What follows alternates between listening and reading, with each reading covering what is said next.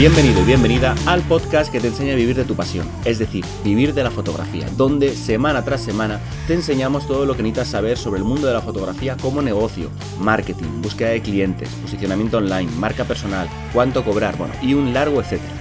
Yo soy Teseo Ruiz y hoy es un podcast muy especial ya que no podemos tener a Johnny Gómez con nosotros debido a problemas técnicos, pero esto no nos va a impedir que una semana más os traigamos un tema importante e interesante para esta nuestra comunidad de vivir de la fotografía. El tema de hoy os va a proteger frente a situaciones que hacen que no queramos trabajar como fotógrafos y fotógrafas. Digamos que es un quebradero de cabezas ya que puede terminar quitándonos todas las ganas de mejorar y crecer en nuestro negocio. La pregunta es, ¿Contra quién nos enfrentamos hoy? Bueno, vamos a hablar de clientes tóxicos.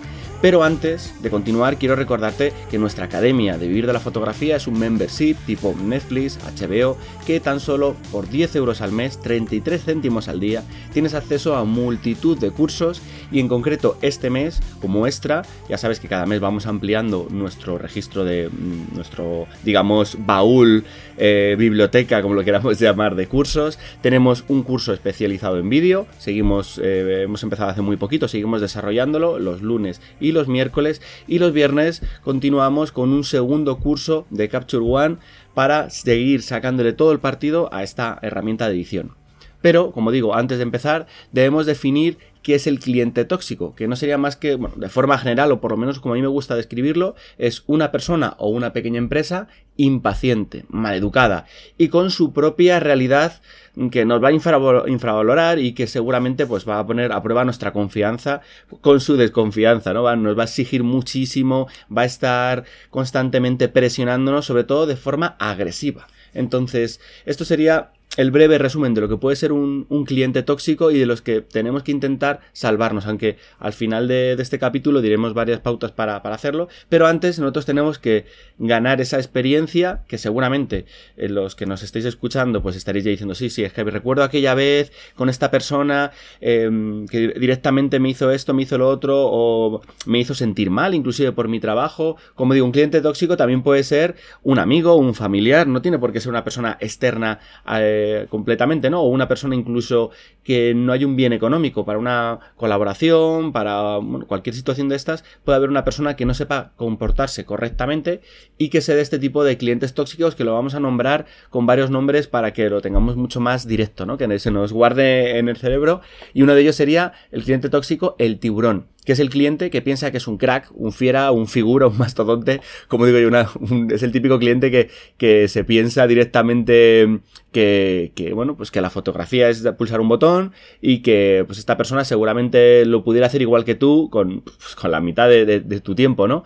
Generalmente va a negociar todo lo que pueda ofrecer la, la sesión y es una negociación en la que es imposible eh, que podamos nosotros llegar a un acuerdo directo, sin, siempre va a ser, eh, va a salir esa persona a favor, siempre va, digamos, va a tener la voz cantante y claro, es que va a aprovecharse, como digo, va a pedir y pedir sin compensar eso que está añadiendo con una remuneración. Al final, como pedir es gratis, como se suele decir, entonces suelen ser comportamientos eh, pasivo-agresivos. Es una persona que te va a decir, ah, pues es que un profesional como tú debería hacer esto o tendría que ofrecer esto también. Entonces es una forma de decir, ¿cómo no lo vas a ofrecer? Si tú no eres un profesional, en vez de ofrecerme 10 fotos, ¿por qué no ofreces 40 como ofrecen el resto? ¿O por qué no haces esto o lo otro? Entonces te pone en duda tu criterio, tu forma de ser profesional, y de esta forma se está aprovechando de. está negociando, realmente sin negociar, directamente lo va a conseguir, y está intentando modificarte. Entonces, cuidado con el tiburón, repito, que es esa persona que, bueno, pues que generalmente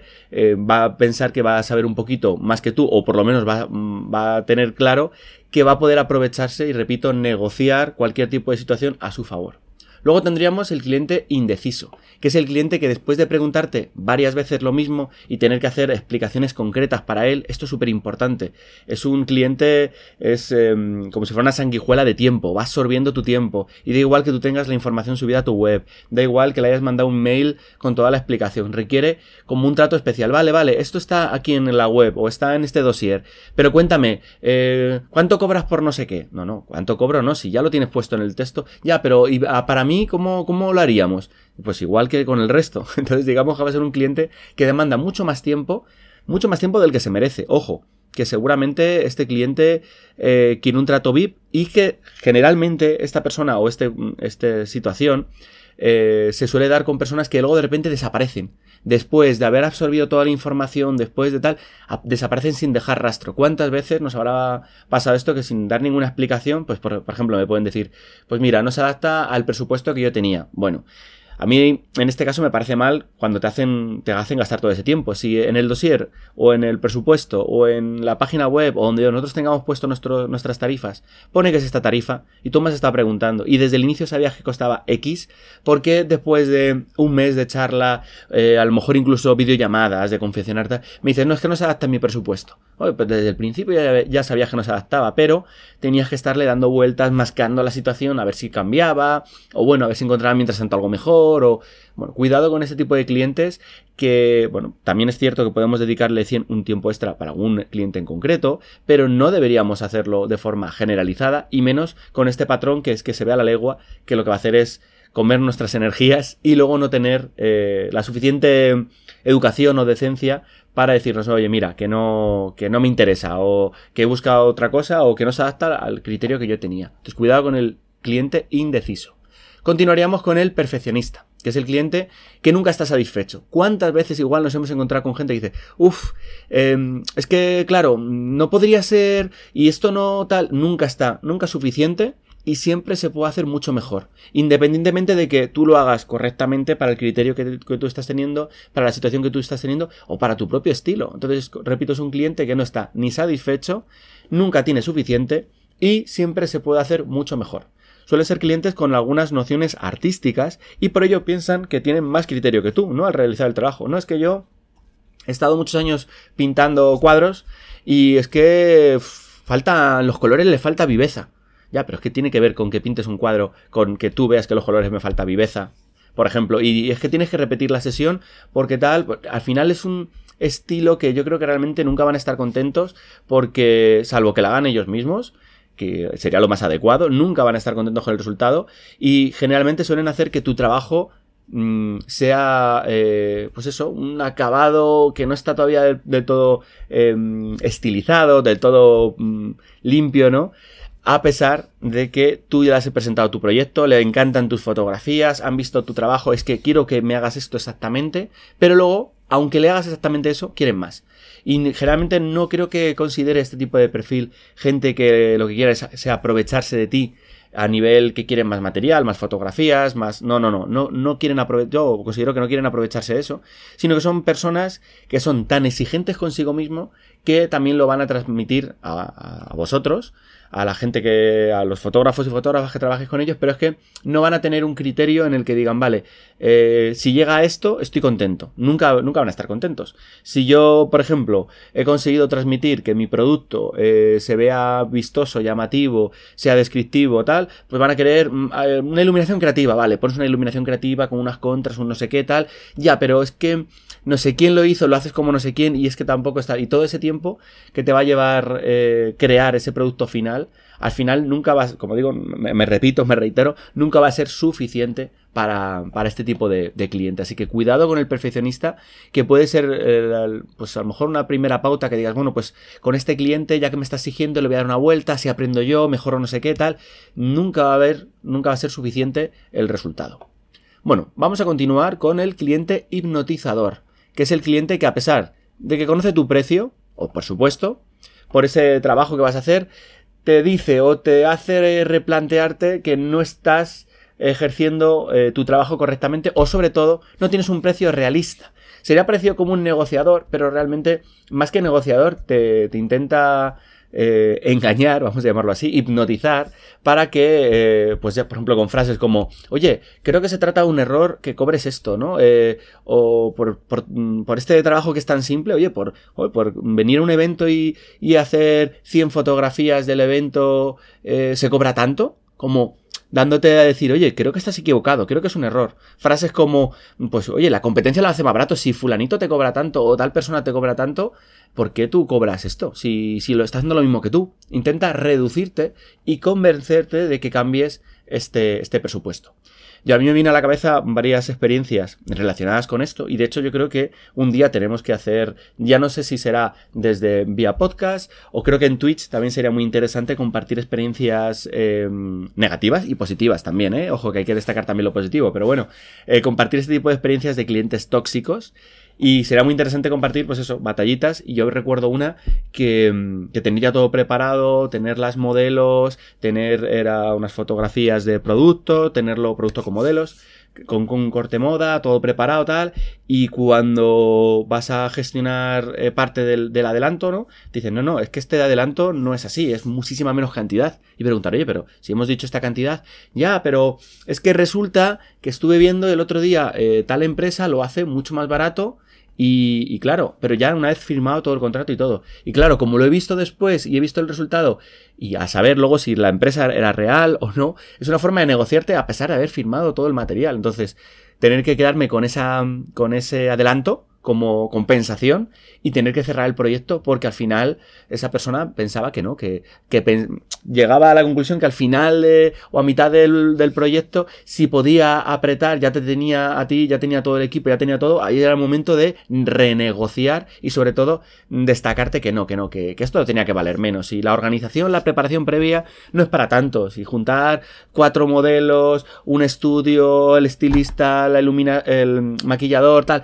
eso para él no era, no era tanto desde su tienda, ¿no? Entonces, bueno, curiosidades y como digo, batallitas que sí que estará bien eh, describir de forma más extensa y que estoy seguro que más de uno y más de una os sentís identificados, ¿no? Cuidado con el hipnotizador que reduce tu presupuesto y le intenta demostrar que, es más barato y que no vale tanto la pena.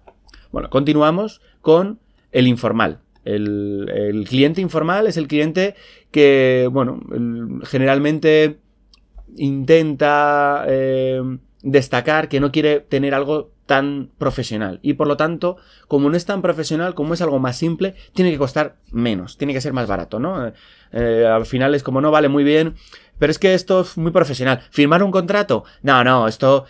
que vamos a firmar un contrato? Lo hablamos entre tú y yo, yo te pago 100, 200, 300. Entonces, es la forma de no dejar atado todo lo que después se pueda aprovechar de ti diciendo que ya lo habéis hablado o que lo habéis entendido de una forma o de otra. Cuidado porque, claro, es que por teléfono o por WhatsApp, por un audio, me dijiste que, que este tipo de fotos eran sencillas para ti. Entonces, como eran sencillas, ¿cómo no vas a tomar más fotos?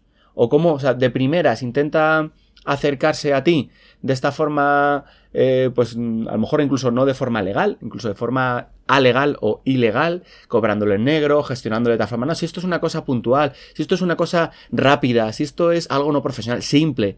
Y el hecho de que sea simple, rápido, sencillo, hace que esta persona, en cuanto pueda, de por entendido cosas que en el contrato deberían estar puestas. Por ejemplo, las horas que yo voy a estar trabajando, eh, si es media jornada, no te digo tres horas, tres horas y cuarto, no, no, va a ser media jornada, va a ser una jornada entera, vamos a estar una semana, el proyecto se va a llevar tanto tiempo, yo incluyo en el contrato que vean que iba a estar X horas de edición en casa.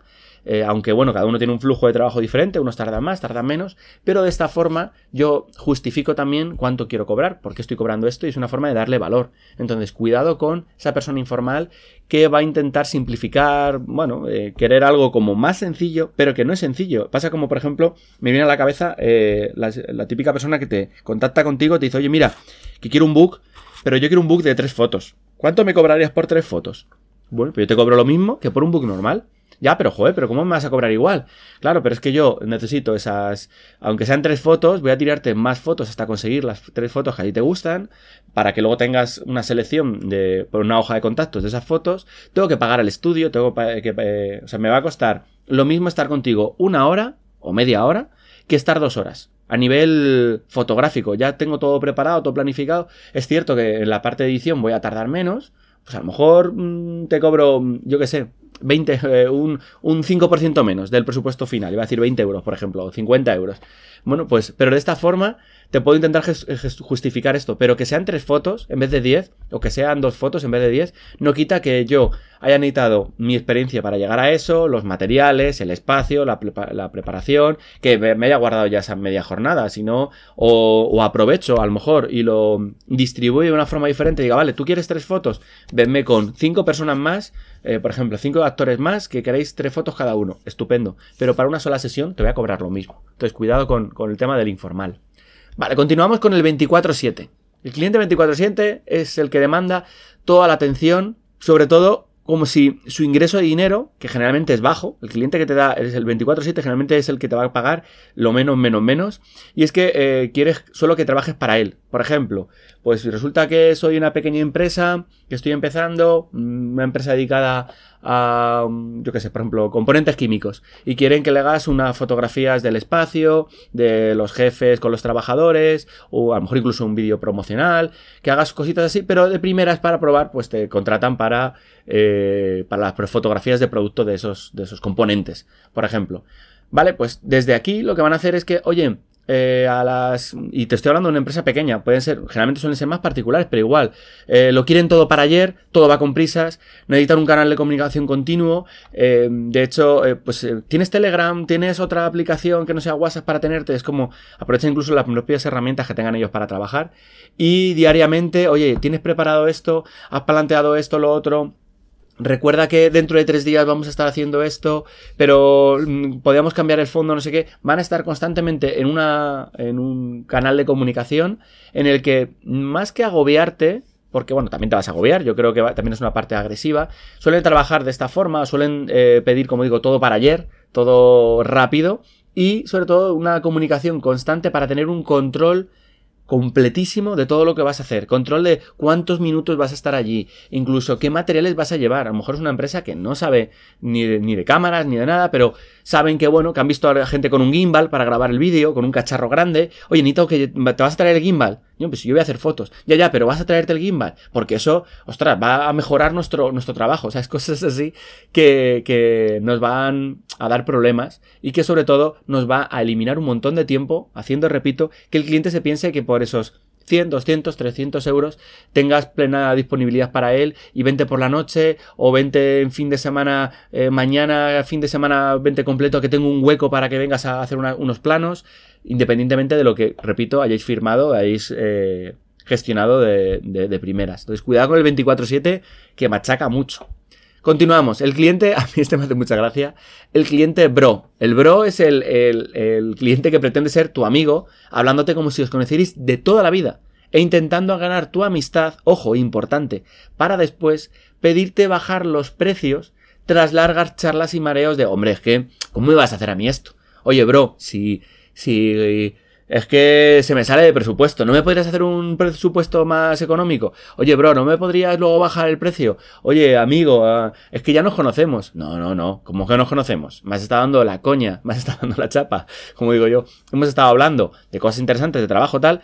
Hemos estado intentando gestionar esto, pero no para bajarte el precio. O sea, al final, gente, generalmente, aquí sí que no metería empresas o pequeñas empresas, son particulares que eh, no sé qué pretenden realmente. Yo creo que es su forma de, de, ser, en plan, es que yo no te lo haría, tío. Es que yo, si lo hiciera, si mi trabajo se gestiona así, ¿cómo no lo vas a hacer tú de esta forma? No, no, no.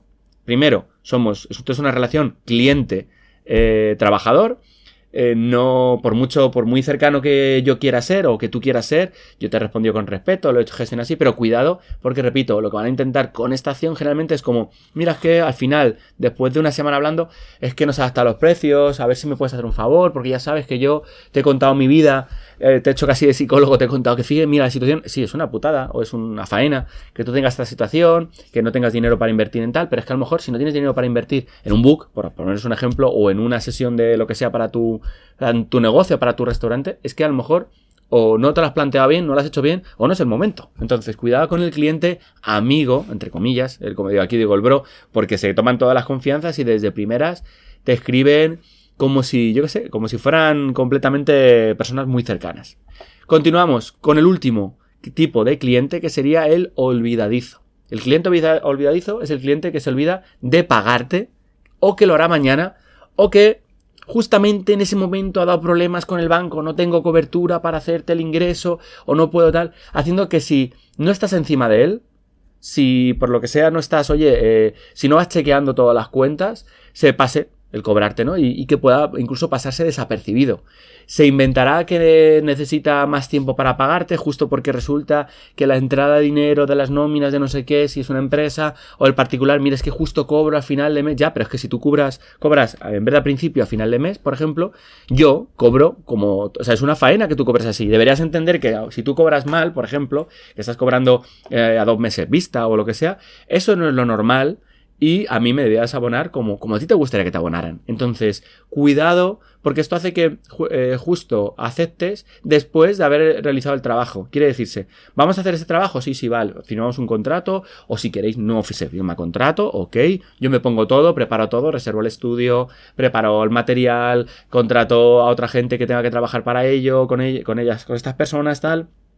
E incluso cuando, antes de hacer el trabajo, que siempre desde aquí recomendamos que se abone un, importe, yo soy bastante estricto y suelo decir un 50%, eh, pues otra vez lo más normal es un 30%, un 20%, eh, antes de la previa, de la propia sesión, pero después de la sesión nunca se cobra. De hecho, yo siempre digo eso, un 50 antes y el día de la sesión el otro 50, ¿vale? Por si acaso, y aún así es una, es una faena porque sobre todo si contratamos otros compañeros o espacios y tal, con ese primer 50 a veces no tenemos casi ni cubierto, o lo tenemos cubierto, pero no esas horas o ese malestar que nos puede producir si nosotros tenemos muchos trabajos y tenemos que gestionar todo. Si solo es uno, pues está claro, o varios así puntuales, está claro que, que nos cambien o que nos cancelen, pues no es una cosa tan, tan difícil o luego de gestionar o que perdamos por otro lado otros posibles trabajos. Pero una vez que tenemos varias sesiones, por ejemplo, a la semana, el cancelar una u otra o el modificarlas nos puede hacer que perdamos, que perdamos dinero. Entonces, cuidado con esto. Y como digo, el cliente olvidadizo, no creo, igual, no creo que sea olvidadizo de por sí, porque a él siempre le va a molestar que no le paguen y siempre va a tener, va a arrastrar otras situaciones de es que a mí me tienen que pagar y cuando a mí me paguen esto, yo te pago esto. Cuidado también con ayuntamientos o con, eh, con pagos de, de, la comunidad o tal. Aquí, por lo menos en España, es un hazme reír eh, como ya no solo empresas, sino departamentos públicos tardan muchísimo en pagar. Yo he tenido situaciones de tener que, que amenazar con denuncias tras un año y medio de que no se me abona un, un ingreso después de haber hecho todo claro. Dices, ¿cómo un ayuntamiento, una entidad pública, me va a dejar de pagar. Y juega además es que generalmente cuando se trabaja un ayuntamiento suelen ser proyectos grandes donde se gana una cuantía bastante alta de dinero y por la inversión, o venga, pues ya me lo pagarán cuando... No, nosotros pagamos a los tres meses vista, pero primero haces el trabajo, que esto es completamente una locura. Pero claro, esos tres meses resulta que se juntan con el cambio de político de turno o... Entonces, cuidado también con eso suelen ser yo los trabajos que realizo para, para el ayuntamiento, por ejemplo, o para mm, espacios, repito, públicos. Suele, yo no suelo contar con ese dinero, ¿vale? Realizo el trabajo y sé que me va a llegar algún momento, en ese año o en el siguiente año. Pero si voy con el agua al cuello, con pagos a nivel familiar o a nivel de, proyectos, así no tengo un, una bolsita de dinero guardado, ni se me ocurre plantearme que ese trabajo me, o sea, a lo mejor no me meto en él, aunque me vaya a dar más beneficio a la larga, no me meto en él porque a lo mejor necesito dinero para allá.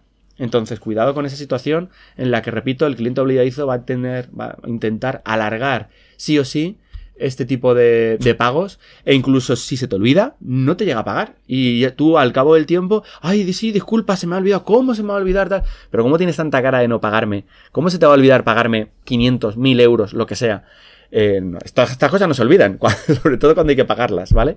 Entonces cuidado con esto. Y por último, eh, quiero destacar que cómo nos vamos a librar de este tipo de cliente? ¿Cómo, cómo pensáis que deberíamos quitarnos a, ese, a estos clientes? O más que quitarnos, primero, de primeras, no llegar a, a, que calen, a que se filtren en nuestro flujo de trabajo, en nuestro día a día fotográfico. Bueno, pues hablar, hablando sin tapujos, lo que hay que mm, destacar, que como digo, estos clientes no son compatibles con nuestro perfil. Van a buscar otro perfil. ¿Por qué? Porque generalmente eh, pues van a buscar pues, a alguien con el que se puedan lucrar, ¿no? De un extra. Entonces, de forma educada y profesional, les vamos a decir que ellos no son los compatibles con nosotros, no al revés. No que nuestro trabajo no es compatible con ellos, sino que ellos, con las características, con lo que piden, no es compatible con nosotros. Y hay que saber decir que no.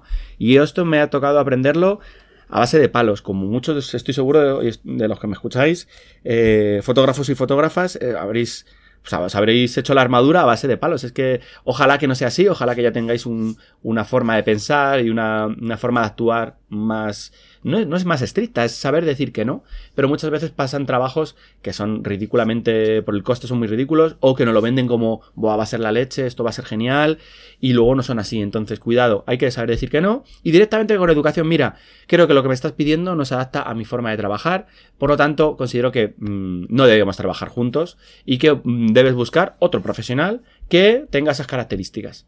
Ya está, sin más. Muchísimas gracias. Ojo, una vez escrito eso, no le dediques más tiempo. ¿Por qué? Porque como sea un tipo de cliente en concreto, le va a dar más vueltas. Ay, discúlpame, yo es que no sé qué, yo no sabía. Te va a escribir una parrafada, te va a comer el tiempo, pero ojo, no se va. O a lo mejor te va a modificar un poquito las características, pero no va a dejar de ser tóxico. No va a dejar de pedir, no va a dejar de intentar em, darle vueltas. Entonces no te va a llevar a ningún sitio. Y esto, como digo, los fotógrafos que llevamos más tiempo, eh, o más que llevamos más tiempo, que tenemos la suerte de tener muchos clientes, o pocos clientes, pero clientes de confianza, podemos elegir el no coger este tipo de clientes. Pero al inicio se termina contratando, o nos termina contratando muchos de estos clientes que nos, eh, nos, matan la salud. Es que, como digo yo, preocupaciones, enfados, eh, motivaciones, nos quitan todo eso y que a la larga, repito, va a ser, va a ser más complicado y nos van a, nos van a dar ese, eh, nos van a quitar esa necesidad de, joder, me gusta la fotografía, me gusta vivir de lo que, de lo que de la foto, lo que me diariamente me aporta, pero esto nos va a terminar consumiendo. Cuidadín con esto, hay que primero cuidarse en salud y como digo, hay que, hay que estar al loro de este tipo de clientes. Pero antes de acabar, oye, ¿me olvido de algún cliente? ¿O queréis compartir alguna experiencia eh, que hayáis vivido con este tipo de clientes tóxicos? Ya sabéis, en la cajita de comentarios, en la parte, según estéis escuchando este podcast, dependiendo de la, aplicación, recordaros que este podcast lo podéis escuchar, ya sabéis, eh, desde vivirlafotografía.es o en cualquier herramienta de, podcast, como puede ser eh, Apple Podcast, Spotify, iBox, bueno, un, sinfín de podcasts. Y creo que poquito más. Eh, próximo podcast estaremos junto con Johnny Gómez y nos escuchamos o nos vemos eh, el próximo lunes a las 7 de la mañana. Un saludo.